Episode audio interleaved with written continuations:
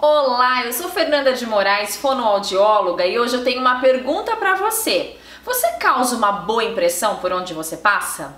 Segundo uma pesquisa na Universidade de Glasgow, nós temos meio segundo para causar um impacto positivo, ou seja, um simples olá diz muito a respeito de nós. E como será que é o seu olá? Será que é um olá ou olá? É algo para a gente começar a pensar. Confira agora três dicas para você causar uma boa impressão por onde anda.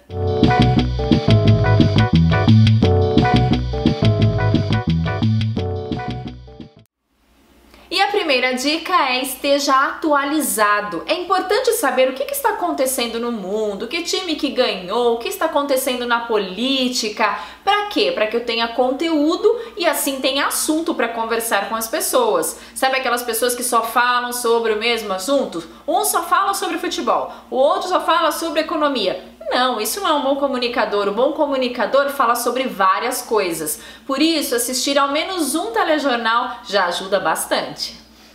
E a segunda dica é cuidado com o tom de voz. Pensem o seguinte comigo: se eu falo assim, olá, é uma imagem que eu transmito. Agora, se eu digo olá, esticando a palavra, é completamente diferente. A mesma coisa o bom dia, bom dia, ou bom dia. Simplesmente esticando um pouquinho o i já dá uma outra impressão para as pessoas.